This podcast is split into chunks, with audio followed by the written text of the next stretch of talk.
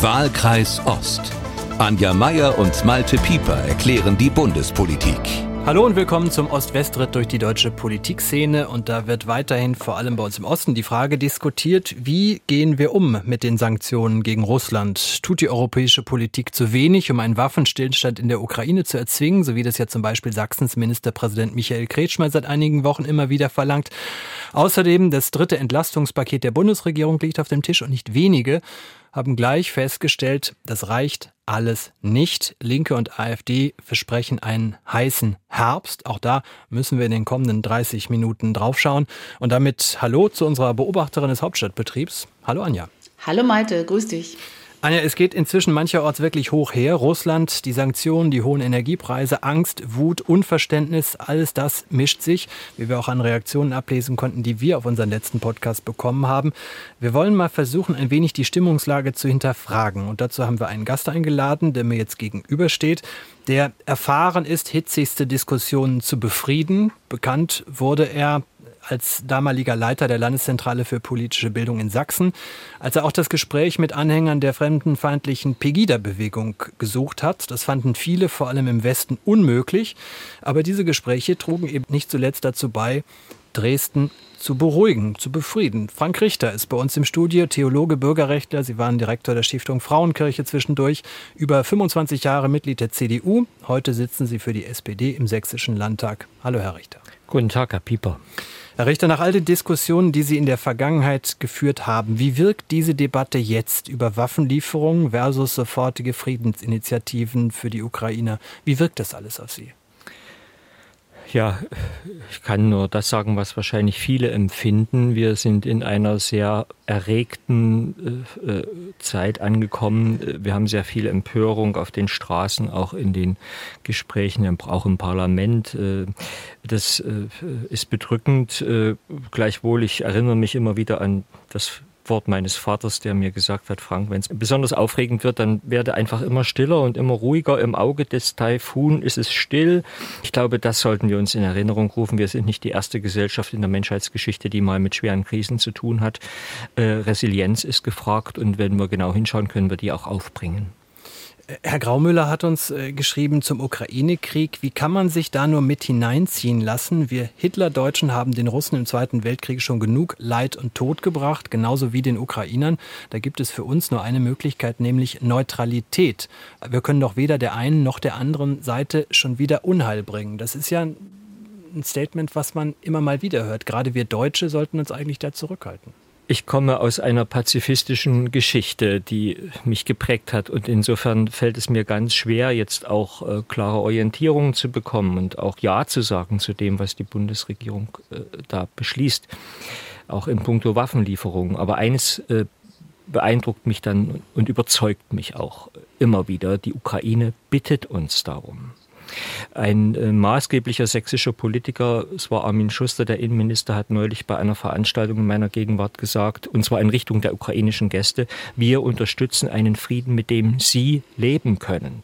Das heißt, es ist hier ganz wichtig, meiner Meinung nach, auf diejenigen zu schauen, ähm, die angegriffen worden sind und die zurzeit sehr schwer leiden müssen. Warum reden wir dauernd über Russland? Wir sollten ja über die Ukraine reden und über das, was äh, die sich da, die Menschen da sich von uns wünschen. Aber können Sie auch das Gefühl vieler verstehen, die sich bei einer ziemlich einseitigen Veranstaltung äh, vorkommen, denn gefühlt alle, also selbst bislang extrem friedensbewegte Grüne, Sie sagen, Sie kommen auch aus einer pazifistischen äh, Linie. Also selbst bei den Grünen gibt es Leute, die können nicht genug Waffen jetzt in die Ukraine schaffen, also nach dem Motto Frieden schaffen nur mit Waffen. Können Sie das, diesen Reflex verstehen, wenn die alle einer Meinung sind, da ist doch, da stimmt doch was nicht. Also wenn alle einer Meinung sind, muss das noch nicht zwangsläufig heißen, dass es nicht stimmt. Das kann auch heißen, dass es stimmt. Ja, also ich bitte Sie, äh, gleichwohl, ich äh, konzidiere das gern. Also manche haben doch relativ schnell äh, die eine Fahne eingezogen und die andere hochgezogen. Das ging mir auch sehr schnell, zu schnell an vielen Stellen. Aber am Ende des Gedankens ich mache aus meinem Herzen keine Mördergrube, komme auch ich dann zu der Erkenntnis, ja, es wird wohl jetzt so sein müssen, dass wir auch mit Waffen dieses überfallene Land unterstützen. Anja? Ich äh, höre interessiert zu.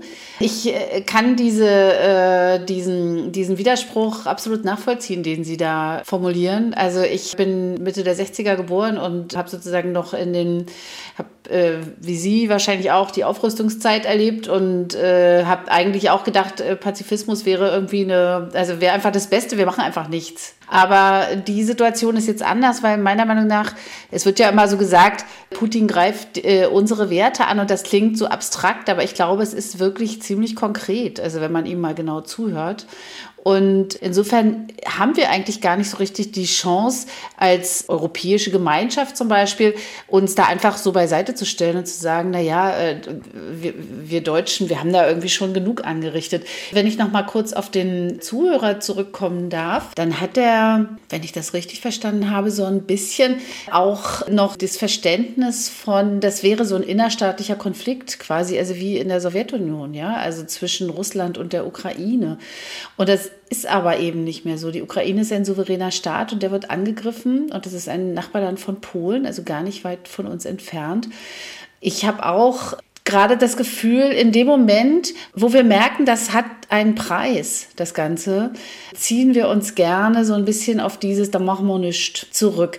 Das äh, hilft aber meiner Meinung nach nicht, weil, äh, wie gesagt, ich komme, das ist jetzt eine, eine Schleife, die ich ziehe, aber ich glaube Wladimir Putin nicht, dass das das Ende seiner Bestrebungen ist. Ich folge Ihnen, äh, ohne mhm. Zweifel. Äh, ich empfinde Unbehagen, wenn man so aus einer vermeintlichen, ja gar nicht wirklich möglichen Vogelperspektive diskutiert. So als würden wir da über den Dingen stehen und müssten jetzt so etwas theoretisch, äh, philosophisch darüber diskutieren, was denn die Rolle Deutschlands oder Europas jetzt sei. Wir werden flehentlich angerufen von den Ukrainern. Ja, mhm. äh, ich habe sehr viele Menschen in Meißen, wo ich lebe, äh, ukrainischer Herkunft, Flüchtlinge, Familien, Kinder und so weiter. Mhm. Wir hatten jetzt die Stadtverwaltung aus Obychow, äh, das ist eine Partnerstadt von Radebeul, also zwei Bürgermeister zu Gast, die uns berichtet haben, ich kann da nicht abstrakt drüber, drüber nachdenken. Ja. Ja. Die bitten uns. So.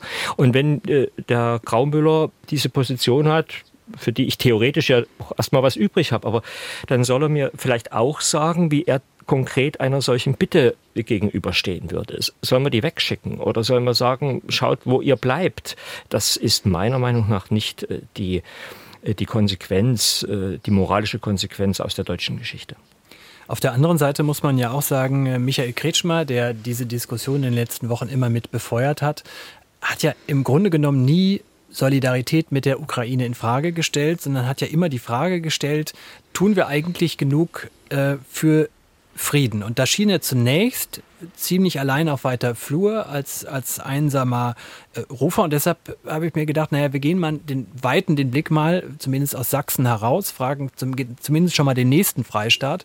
Und ähm, ich habe mal Mario Vogt gefragt, der soll für die CDU bei der nächsten Wahl da Ministerpräsident werden ist Fraktionschef, was er denn eigentlich zu den Kretschmerschen Thesen sagt. Ich unterstütze die Forderung von Michael Kretschmer. Angela Merkel hat damals Putin an den Verhandlungstisch gezwungen, wo er das das erste Mal probiert hat. Und das ist nur deswegen geglückt, weil sie es verstanden hat, äh, dass das größte Land äh, der Europäischen Union, nämlich Deutschland, eine Führungsrolle übernehmen muss in solchen diplomatischen Initiativen. Sie hat ganz Europa hinter sich gebracht und das erwarte ich jetzt auch äh, vom deutschen Bundeskanzler. Und deswegen ist Michael Kretschmer richtig, dass man auf der einen Seite an der Vehemenz nicht zweifeln lassen sollte, aber auf der anderen Seite eben auch äh, den diplomatischen Weg und die, die Friedensinitiative im Blick behalten muss, äh, damit wir diesen Konflikt lösen. Sagt der Thüringer Mario Vogt. Und Gregor Gysi hat jetzt am Montag hier bei der Montagsdemo in Leipzig äh, gefragt, warum ausgerechnet der türkische Präsident Erdogan sich so erfolgreich als Vermittler beim Getreideabkommen profilieren konnte und eben nicht Olaf Scholz und oder Emmanuel Macron. Äh, beginnt sich da jetzt langsam was zu bewegen in der deutschen Diskussion, Anja? Naja, sagen wir es mal so, äh, es wird äh, seitens der ostdeutschen CDU vorangetrieben, die Debatte. Äh, und ich glaube, es ist auch schwierig, äh, diesen, diesen Standpunkt äh, so einfach wieder zu räumen. Was mich so ein bisschen irritiert ist, wenn wir mal hören, was Michael Kretschmer in letzter Zeit gesagt hat, dann äh, behauptet er, der Versuch, das was Mario Vogt jetzt sagt, also die Leute wieder an den Verhandlungstisch zu kriegen, werde von niemandem unternommen. Und das glaube ich eben nicht. Also das, das, das will und kann ich nicht glauben. Also nicht, dass ich es besser wüsste, ja. Aber ich gehe doch mal davon aus, wir haben eine Bundesregierung, wir haben eine jahrzehntelang gewachsene äh, Verbindung äh, zu Russland, wir haben eine Vergangenheit mit diesem Land. Es gibt einen Krieg, einen großen, einen, Riesenkonflikt in Europa und wir haben natürlich auch ein Außenministerium und, und diplomatische Verbindungen. Ich gehe schon davon aus, dass da gesprochen wird miteinander. Aber was sollen die jetzt machen? Weil Herr Kretschmer findet, er will da jetzt mal Ergebnisse äh, sehen. Sollen die jetzt alle sich mal melden und sagen, was, was sie vorhaben? So ist es eben gerade nicht. Dieser Krieg wird länger anhalten, als wir alle uns das wünschen. Was mich so ein bisschen misstrau, also so ein bisschen missmutig, sag ich mal, ganz offen macht, ist eigentlich das, was ich vermute, was für Michael Kretschmer dahinter steht, sozusagen die Auswirkungen dieses Krieges schaden Deutschland. Und deshalb möchte ich gerne, dass andere das lösen. Und er fordert, dass die EU, China und ich glaube die USA, das eine gemeinsame Ansprache finden. Was ist mir, was ist das? Das ist alles so unkonkret. Und im Grunde nimmt er uns als Land aus der Verantwortung damit. Und das finde ich unbehaglich. Also das ist ein angegriffenes Land. Die haben das überfallen. Ja, so wie, so wie auch so ähnlich wie Deutschland damals äh, äh, die Sowjetunion überfallen hat. Und äh, sollen wir jetzt sagen, jetzt beruhigt euch alle mal und, und redet miteinander? Die, da sterben die Leute in diesem Krieg, auf beiden Seiten übrigens. Wenn, äh, wenn Herr Vogt äh, vielleicht noch hinzufügen könnte, wie denn Olaf Scholz den Herrn Putin an den Verhandlungstisch zwingen könnte. Das wäre gut. Nicht? Also er hat ja wohl nicht an den Verhandlungstisch bringen, sondern an den Verhandlungstisch zwingen äh, äh, formuliert, wenn ich das jetzt gerade richtig gehört habe. Wenn Olaf Scholz die Möglichkeit hätte, Herrn Putin an den Verhandlungstisch zu zwingen und dort Frieden zu erwirken, dann hätte er es getan. Das ist meine feste Überzeugung. Also wir müssen uns jetzt hier nicht äh, dauernd wechselseitig den Friedenswillen absprechen. Nein, er kann es nicht. Er kann Herrn Putin nicht zwingen. Äh, wenn es andere gibt, wie beispielsweise den Herrn Erdogan, der ja zurzeit Möglichkeiten hat, da mit Herrn Putin zu reden, dann ist das nicht schlecht. Äh, natürlich wird alles versucht und im Übrigen Diplomatie ist ihrer Natur nach natürlich ein Geschäft, was mehr im nicht öffentlichen Bereich stattfindet. Und da weiß ich zwar nicht, aber ich vermute eher wie äh, Anja in Berlin, dass da auf den äh, für uns nicht sichtbaren verfügbaren diplomatischen Kanälen durchaus das eine oder andere passiert. Aber äh, Ursache und Wirkung dürfen nicht verwechselt werden. Äh, der Aggressor steht eindeutig fest und äh, solange der sich nicht äh, verändert, und sein Verhalten verändert, äh, befürchte ich, werden wir da nicht weiterkommen. Die These, ich glaube, Wolfgang Thierse hat sie mal ganz kräftig gemacht, äh, heißt ungefähr so, wir müssen schon dafür sorgen, eine Situation herzustellen, äh, in der die Ukraine so stark ist, dass Herr Putin von sich aus bereit ist, zum Verhandlungen in Verhandlungen einzutreten. Das scheint mir auch auf einer sehr abstrakten Ebene, aber auf einer vernünftigen Ebene den Weg zu weisen. Ich muss da gleich nochmal äh, widersprechen, beziehungsweise ich muss ja mal die Mail eines anderen Hörers nehmen, die wir bekommen hat. Herr Heinrich hat uns geschrieben, weil er findet, Kretschmer komme zu schlecht weg bei uns. Als Ministerpräsident müsse er natürlich berücksichtigen, was seine Wähler denken. Und weiter schreibt er wörtlich, wenn in einem Stellungskrieg auf beiden Seiten kämpfen, Kämpfer sterben, es aber keine Bewegung Richtung Kriegsende gibt, ja ist es dann nicht sinnvoll, die Frage nach einem Waffenstillstand zu stellen? Man sollte diese Meinung nicht voreilig als Verrat an der Ukraine denunzieren, auch wenn sie derzeit unrealistisch erscheint. Viele Leute, gerade im Osten, haben diesen unrealistischen Gedanken, Waffenstillstand, weniger Kriegstote. Also ich habe überhaupt nicht die Absicht, Herrn Kretschmer zu denunzieren. Das steht mir gar nicht zu und das tue ich auch an dieser Stelle nicht in der Sache. Aber es bleibt doch sehr unbefriedigend am Ende, auch des Gespräches beispielsweise äh, bei Herrn Lanz, wenn, wenn er überhaupt nicht erklären kann, wie denn das sogenannte Einfrieren funktionieren soll. Also äh, äh, alle wünschen sich den Frieden und alle wünschen sich auch schnell einen Waffenstillstand, aber man bleibt etwas ratlos am Ende einer solchen Sitzung oder einer solchen Sendung dann äh, im Sessel sitzen und sagt, ja, ist richtig, aber er kann nicht sagen, wie es gehen soll. Und das ist, nun ja, ich sag mal ehrlich, wenig staatsmännisch. Nicht? Äh, so einem allgemeinen Gefühl allein Raum zu geben, das äh, ist eigentlich nicht das, was, was ich von einem Ministerpräsidenten erwarte. Das ist in etwa das, was ich auch letzte Woche schon gesagt habe, ja, genau. Ich würde äh, die Mail gerne nochmal zum Anlass nehmen, um den Blick genau auf eine Formulierung zu richten. Ähm, viele Leute, gerade im Osten, hat Herr Heinrich formuliert, formuliert. Denn Friedrich Merz, in der CDU immerhin der Chef von Michael Kretschmer, ist auf dessen Thesen im ARD-Sommerinterview von der Kollegin Tina Hassel angesprochen worden. Und da hat Friedrich Merz für meine Begriffe sehr tief blicken lassen, äh, wie er den Osten einschätzt. Hören wir mal rein. Michael Kretschmer hat eine eigenständige Meinung, die in der CDU nicht geteilt wird. Äh, Haben wir, Sie ihm das gesagt? Das weiß er. Ich bin trotzdem mit ihm noch freundschaftlich verbunden. Wir halten so etwas auch aus aber er vertritt eine persönliche Auffassung, die nicht die Meinung der CDU Deutschlands ist. Aber haben Sie da nicht ein Problem? Denn er bekommt ja im Osten zumindest ziemlich viel ähm, Beifall für diese Position. Viele Oberbürgermeister etc. Also ähm, das ist für Sie ja, als Parteivorsitzender auch nicht das einfach. Das ist nicht nur für mich als Parteivorsitzender nicht einfach, das ist für unser ganzes Land nicht einfach, mhm. dass wir auch im Osten nach wie vor eine gewisse, sag mal, ähm, ja, wie soll ich das sagen, eine vielleicht etwas zu gute Meinung, eine etwas naive Haltung auch gegenüber Russland haben. Die hat historische Gründe. Die hat natürlich auch Gründe in der äh, langen Zeit der Spaltung. Äh, es gibt viele Menschen in Ostdeutschland, die sehr gute Erfahrungen gemacht haben, auch mit äh, Russen, die dort gelebt haben. Aber das ist nicht die Erfahrung, die wir zurzeit mit dem Regime Putin machen. Und deswegen gibt es hier seitens der CDU Deutschlands eine klare Beschlusslage zu diesem Thema. Frank Richter, ich weiß, dass Anja Meier äh, schon schwer am Atmen ist, wenn sie hört, ja. eine naive Haltung gegenüber ja. Russland, äh, die hm. Friedrich Merz dem Osten attestiert. Geht es Ihnen da ähnlich?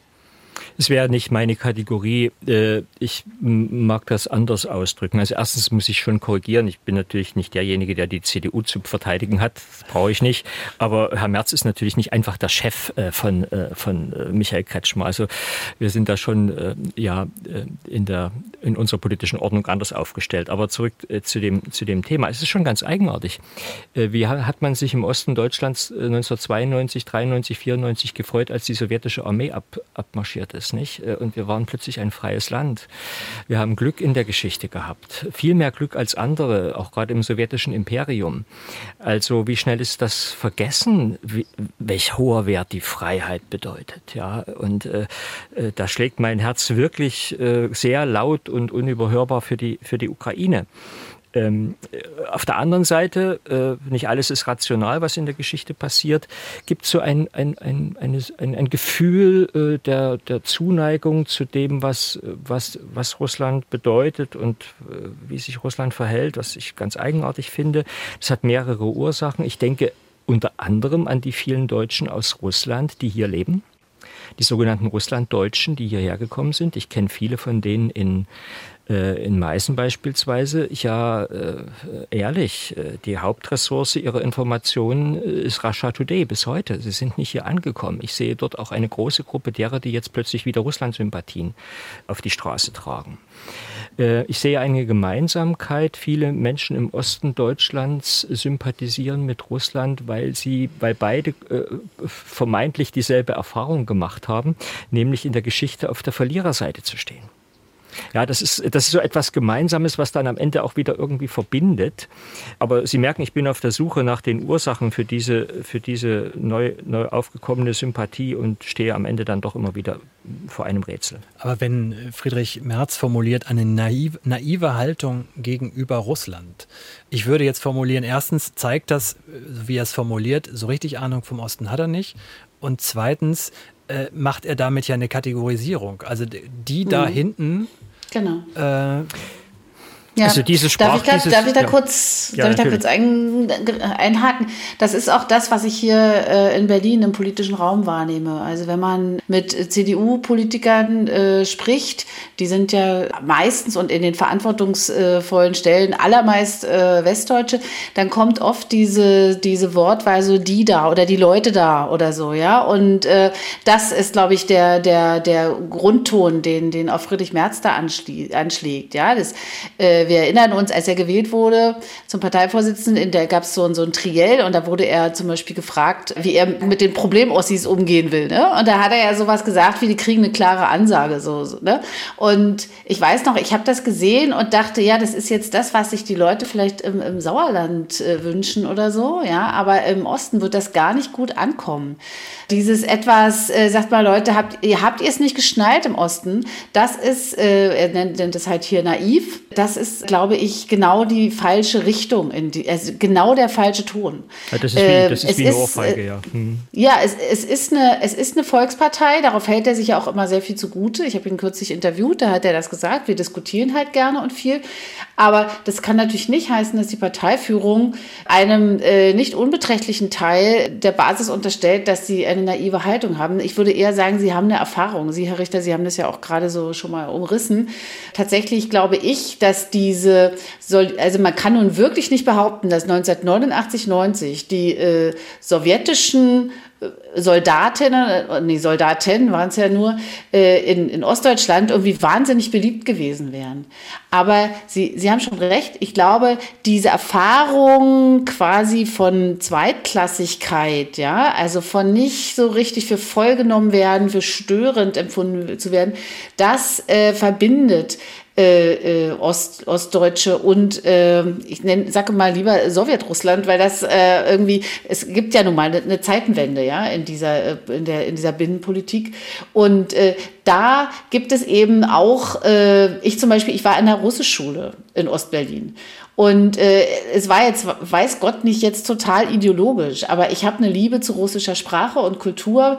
Äh, ich habe Menschen vor meinem inneren Auge und Städte und ich sehe mit großem Interesse und auch großer Enttäuschung, was in den Länder, äh, Ländern äh, der ehemaligen Sowjetunion passiert. Aber dass mir jetzt jemand sagen dürfte, äh, ich habe eine naive Haltung dazu, weil, weil ich es die ganze Zeit nicht verstanden habe, was für Schreckensgestalten das sind, nee, das lehne ich ab. Und ich glaube, da muss die Bundespolitik wirklich nochmal in sich gehen. Und da reicht nicht, reicht kein Ostbeauftragter dafür. Das müssen die schon selber verstanden haben. Also das Gefühl vieler Menschen im Osten äh, Deutschlands äh, von westlicher Kultur, von westlicher Politik und von westlicher Geschichtsbetrachtung dominiert äh, zu werden, äh, schlägt um in, eine, in ein Gefühl der Sympathie für, für die Russen, die ja nun ganz im Osten jetzt auch als die äh, erkannt werden und erscheinen, die vom Westen dominiert werden. Das äh, erzeugt sozusagen diese, diese Empathie oder ist ein Teil der Ursache, warum es jetzt plötzlich diese Empathie, manchmal auch Sympathie äh, für mhm. Russland gibt. Andererseits dürfen doch aber die Menschen im Osten Deutschlands nicht vergessen, dass unter den vielen Tausenden, 500.000 waren es, glaube ich, sowjetischen Soldaten eben auch viele ukrainische Soldaten waren. Das ja, heißt also, natürlich. also, hier wird also vieles zusammengerührt, mhm. emotional zusammengerührt, was man doch rational auseinander, ähm, äh, auseinander unterscheiden sollte, auseinanderhalten sollte. Und äh, das, das braucht einfach einen kühlen Kopf und, und niemanden, der das Ganze sozusagen emotional nochmal befeuert. Da sind wir uns vollkommen einig, offensichtlich. Ja. Auf der anderen Seite muss ich natürlich als Wessi hier im Raum äh, sagen, dass dieser Krieg, das, was da jetzt stattfindet, von daher kann ich in gewisser Weise natürlich Friedrich Merz auch wieder verstehen.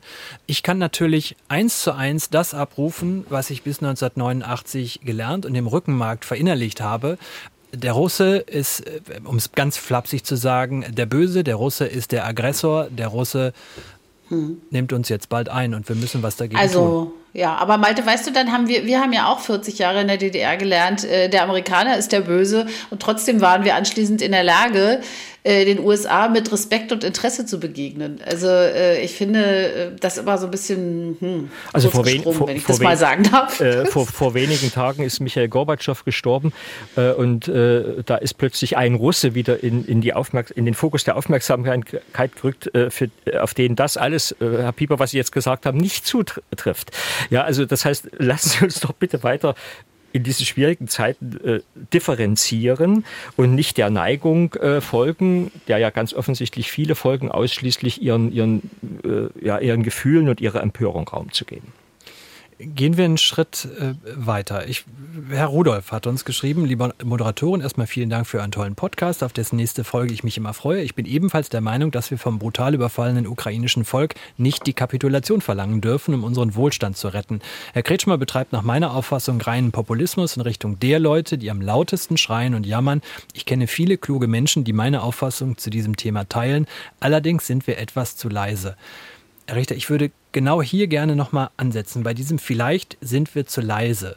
Wir erleben ja seit Social Media wichtig geworden ist, gefühlt eine Empörungswelle nach der nächsten. Und da ist es in der Regel nie leise. Da wird dann immer gleich das ganz große Fass aufgemacht.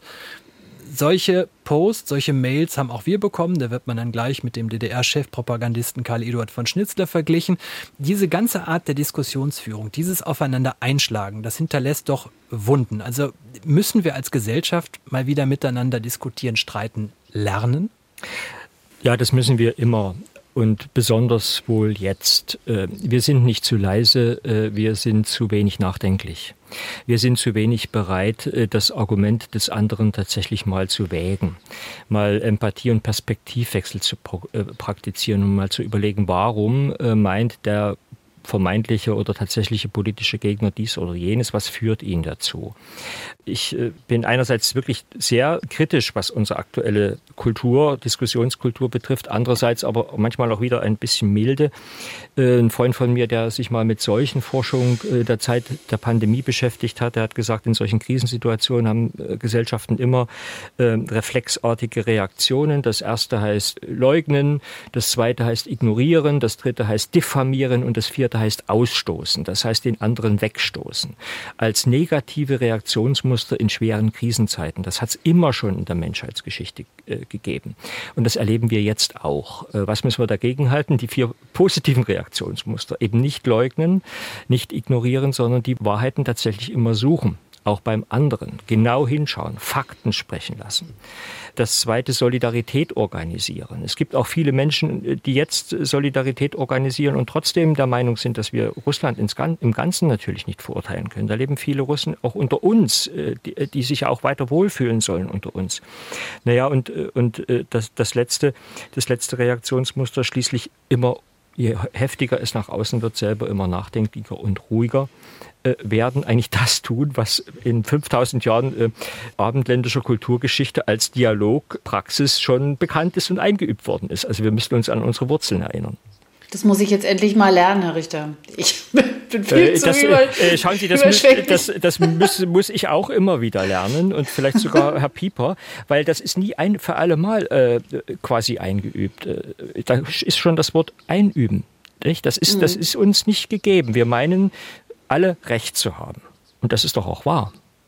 Dass wir alle Recht haben, ist nicht das Problem. Das Problem beginnt dann, wo wir Recht behalten wollen und sozusagen unsere Position dem anderen wie einen nassen Waschlappen um die Ohren hauen. Und das führt zu inneren Konflikten, zu äußeren Konflikten. Das führt in den, äh, ja, in den äh, kulturellen und wie wir jetzt in der Ukraine sehen, auch in den zivilisatorischen Abgrund. Und da kommt einiges an Herausforderung auf uns zu, denn die, die Sorgen, die Ängste, die es im Moment gibt, die kann man ja mit, mit Händen greifen. Keiner weiß so richtig genau, was auf ihn, was auf uns zukommt. Energiepreise, die stark nach oben gehen, ist nur das eine. Die Montagsdemonstrationen haben wieder begonnen. Die Linke und auch die AfD haben dazu aufgerufen, nicht ganz uneigennützig. Sie wollen zum einen ein Ventil schaffen, zum anderen wollen sie die Sorgen und Nöte auch für sich nutzen. Und äh, eine Kollegin war am vergangenen Montag in Magdeburg äh, unterwegs und äh, hat da das Folgende gehört. Die Sanktionen, die müssten eigentlich zurückgenommen werden, denke ich mal. Weil so kurzfristig kann man das nicht machen, macht die ganze Wirtschaft kaputt. Was machen wir Rentner? Wenn ich das schon heute schon mal gehört habe, 300 Euro Einmalzahlung, das ist ein Hohn ist das. Was wird von den Bürgern noch verlangt? Ich weiß nicht, wo, was sich die Politiker einbilden. Was glauben die überhaupt? Wo, wo wollen die überhaupt hin? Wir sollen vernünftige Preise machen, generell noch Stream 2 auf und dann hätten wir das ganze Problem nicht. So einfach ist das. Mit dem, wie Sie eben Diskussionskultur beschrieben haben, was, was kommt da jetzt auf Politik, auf Gesellschaft, auch auf uns Journalisten, wenn wir berichten über solche Veranstaltungen zu, Herr Richter? Ja, die Prognosen sind immer so eine Sache, wenn sie die Zukunft betreffen. Viele meinen, es würde ein heißer Herbst oder ein heißer Winter gar äh, bevorstehen. Das sind alles Äußerungen, die ich nicht für besonders intelligent halte. Aus den Gründen, die ich schon mal genannt habe. Eines scheint mir ganz wichtig zu sein, die Belastungen, die jetzt auf alle zukommen. Und äh, das kann gar nicht bestritten werden. Wir alle werden etwas von unserem Wohlstand abgeben. Wir werden mit Unsicherheiten, mit Ungewissheiten leben müssen. Wir sind auch nicht die erste Gesellschaft in der Menschheitsgeschichte, die mal solche Krisen erlebt. Also man kann das auch unaufgeregter diskutieren. Aber diese Belastungen müssen gerecht verteilt werden. Und es ist ganz entscheidend, dass ja, ein einfaches Wort, aber es ist ja nicht falsch, die starken Schultern mehr tragen müssen als die schwachen. Und wenn diese ähm, Belastungen, die jetzt auf uns zukommen, äh, von den Schwächeren der Gesellschaft getragen werden und die Stärkeren äh, vergleichsweise glimpflich davonkommen oder gar noch profitieren von, von diesen Kriegsereignissen, ja dann sehe ich tatsächlich eine große, äh, ein, eine große Gerechtigkeitslücke und ein großes Problem auf dieses Land zukommen. Und da ist die Politik in der Pflicht, definitiv in der Pflicht, diese Belastungen jetzt auch äh, ja, auf, auf gerecht auf viele Schultern dieses Landes zu verteilen. Anja, ich würde dich gleich gerne mal äh, mhm. fragen, ähm, wie, was, was das für die Berliner Politik äh, bedeutet. Mhm. Äh, es gab ja zum Beispiel schon die Kreishandwerkerschaft Halle-Saalkreis, die an den Bundeskanzler folgende Sätze geschrieben hat. Wir als Handwerker wissen aus vielen Gesprächen mit unseren Kunden, dass die breite Mehrheit nicht gewillt ist, für die Ukraine ihren schwer erarbeiteten Lebensstandard zu opfern. Es ist auch nicht unser Krieg. Ausrufezeichen. Haben also die Kreishandwerker aus Halle äh, geschrieben. Und ich habe daraufhin auch nochmal Mario Vogt angesprochen, den CDU-Fraktionschef in Thüringen, und habe gesagt, was, was muss man denn mit solchen Appellen tun? Also mir persönlich dreht sich da ein bisschen der Magen um. Also da, das, das ist nicht die Frage, die da beantwortet wird, um die es im Moment geht. Vogt hat Folgendes geantwortet. Die Sorgen und die Ängste vieler äh, Mittelständler, der Handwerker, vieler Menschen, die wirklich auch jetzt unmittelbar von diesem Preisschock äh, betroffen sind, ist groß. Und äh, im Osten trifft uns das nochmal viel härter, äh, weil wir dort natürlich auch eine ganz andere Ausstattung und Basis haben. Äh, die fleißigen und auch die engagierten äh, Bürger dieses Landes haben die Sorge, dass jetzt der Wohlstand Deutschlands, der in den letzten äh, über 30 Jahren aufgebaut wurde, in Gefahr gerät. Da gerät auch was ins Rutschen. Und das zu ignorieren, ist ein großer Fehler der Ampel. Wenn ich mir jetzt angucke, was äh, Wirtschaftsminister Habeck äh, dort äh, von sich gibt im Hinblick auf Insolvenzen, dann zeigt das einfach, dass er offensichtlich nicht äh, den Ernst der Lage verstanden hat.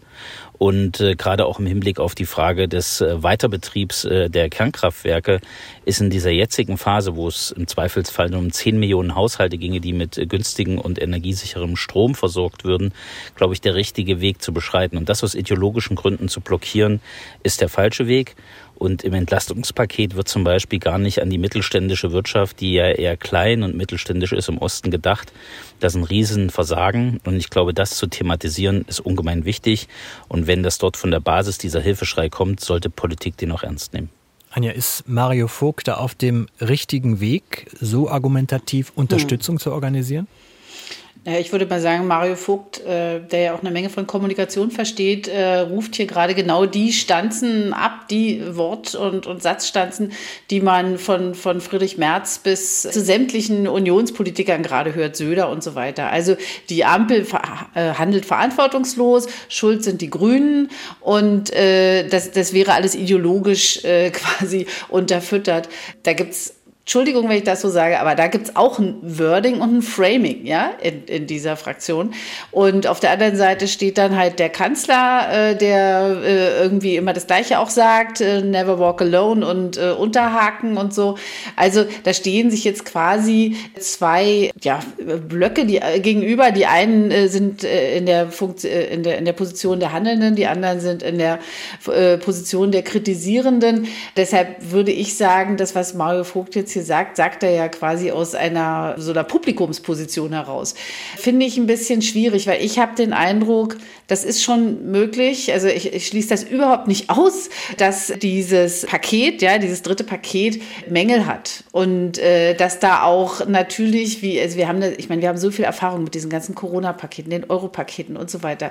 Äh, wir wissen, dass die beste Politik kann sozusagen nicht alles vorhersehen, ja. Und äh, diese Regierung gerade ist zum Beispiel gerade in der Position, dass sie sich doch auch äh, korrigiert, was ich schon mal gar nicht so schlecht finde, ja. Also das finde ich gerade ganz anerkennenswert. Tja, es ist halt so, wenn, wenn du in der Opposition bist, äh, wirst du dafür bezahlt, dass du irgendwie laut wirst. Und wenn du in der Regierung bist, dann wirst du dafür bezahlt, dass du dich von lauten Leuten beschimpfen lassen musst.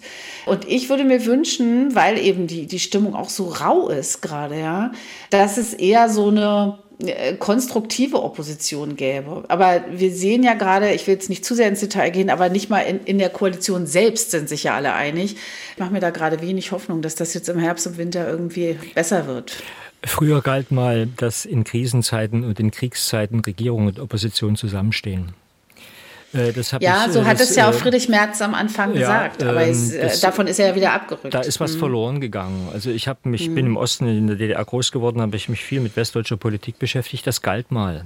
Ja, da ist offenbar etwas äh, zerbrochen. Nun müssen wir nicht schönreden und Opposition bleibt Opposition, aber es kommt auch auf die Tonlage an. Nicht? Ähm, zweiter Gedanke, wenn Sie mir gestatten, äh, die Sorgen und Ängste sind tatsächlich da. Und für viele im Osten sind das existenzielle Ängste. Ich habe gerade heute in einer Bürgersprechstunde auch über das Thema ähm, Grunderwerbssteuer äh, gesprochen. Das fällt da so an der Seite vorbei, aber es ist für viele auch nochmal existenziell. Kommt gerade nochmal hier in Sachsen speziell obendrauf. Ähm, äh, viele Mittelständler haben tatsächlich Riesenprobleme. Und da muss geholfen werden, definitiv. Aber eines kann nicht stehen bleiben, was dieser Herr von der Handwerkskammer da von sich gegeben hat, der meint äh, zu wissen, dass die Mehrheit der Menschen im Osten äh, nicht mehr bereit sind, der Ukraine zu helfen. Woher weiß er das, das denn? Also ich weiß was anderes, äh, nämlich dass es sehr viele Menschen gibt, die gerade bereit sind, in so einer Krisensituation denen zu helfen, denen es doch um, um um vieles schlechter geht als uns jetzt hier im Osten.